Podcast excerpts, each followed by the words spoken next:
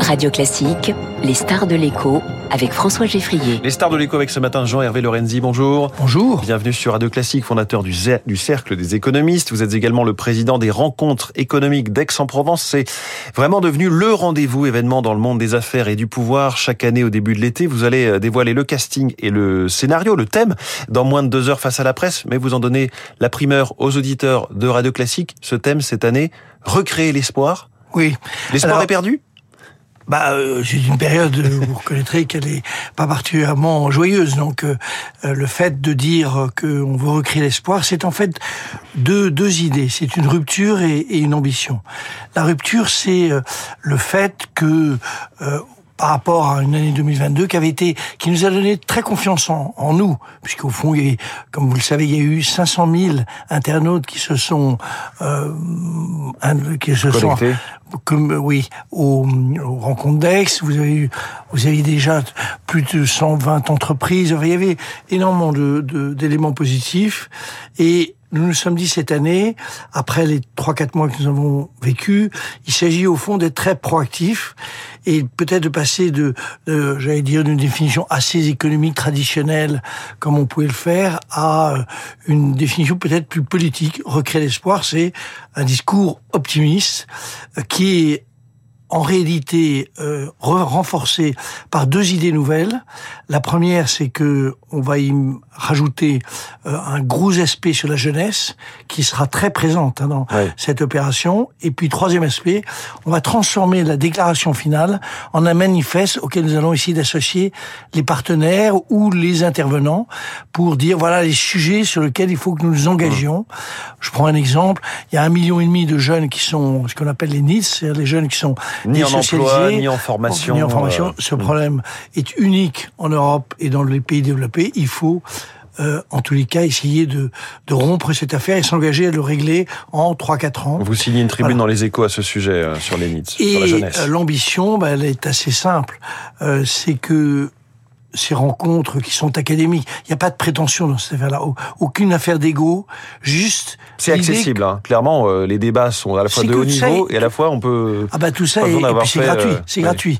Il faut que vous ceux qui le souhaitent, les auditeurs, vous vous inscrivez aujourd'hui, c'est pas compliqué hein. Vous mettez sur le site du Cercle des économistes ou des rencontres d'Aix et hop, vous mettez votre nom et vous Mmh. êtes inscrit.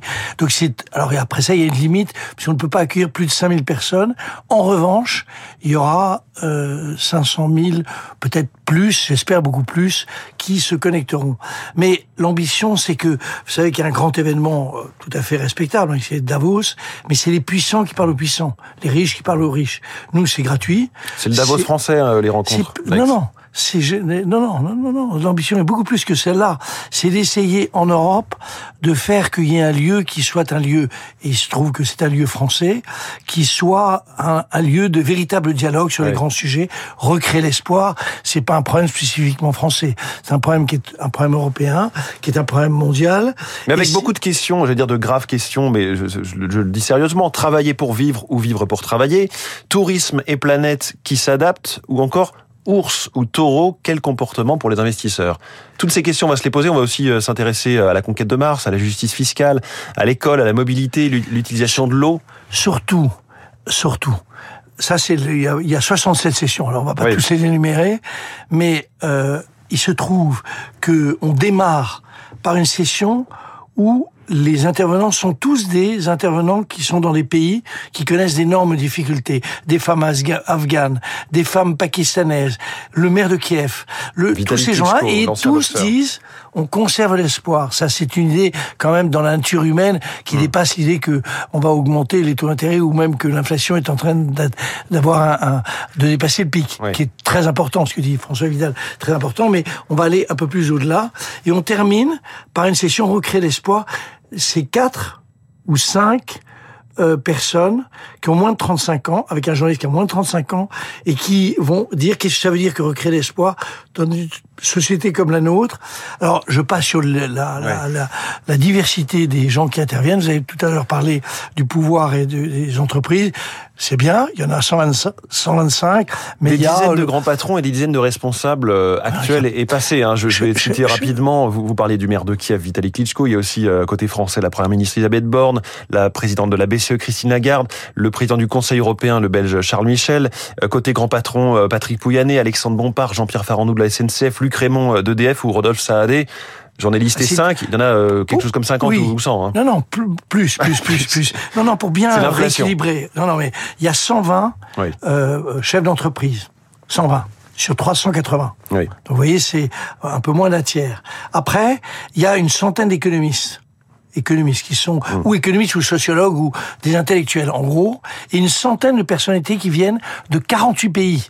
48 pays donc euh, et qui sont des représentants politiques syndicaux. Il y a évidemment beaucoup de syndicats. Il y a la CGT il y a la CFDT oui. Sophie Binet, pas, on n'est pas euh, dans un univers de c'est pas sectaire du tout. Oui non c'est pas Davos. C'est pas Davos, effectivement. Il n'y a, pas la CGT à Davos.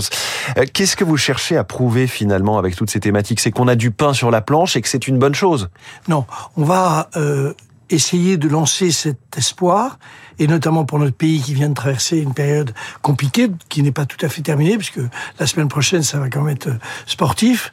Euh, nous essayons de montrer que le l'espoir est quand même ce qui guide l'humanité, que rien euh, ne pousse aujourd'hui à désespérer de l'ensemble de, de, de tous les sujets socio-économiques, mais il faut respect de l'environnement, respect de la lutte contre les inégalités, respect, j'allais dire, de, de la, la, la cohésion sociale dans les pays. C'est au fond tous les sujets plutôt sociétaux plutôt sociétaux, avec des problèmes économiques. Est-ce que la BCE doit continuer à voir ses taux d'intérêt augmenter? Il y a quand même un débat. Euh, je vous dis pas quelle est mon opinion, mais vous l'entendez Et pourquoi pas?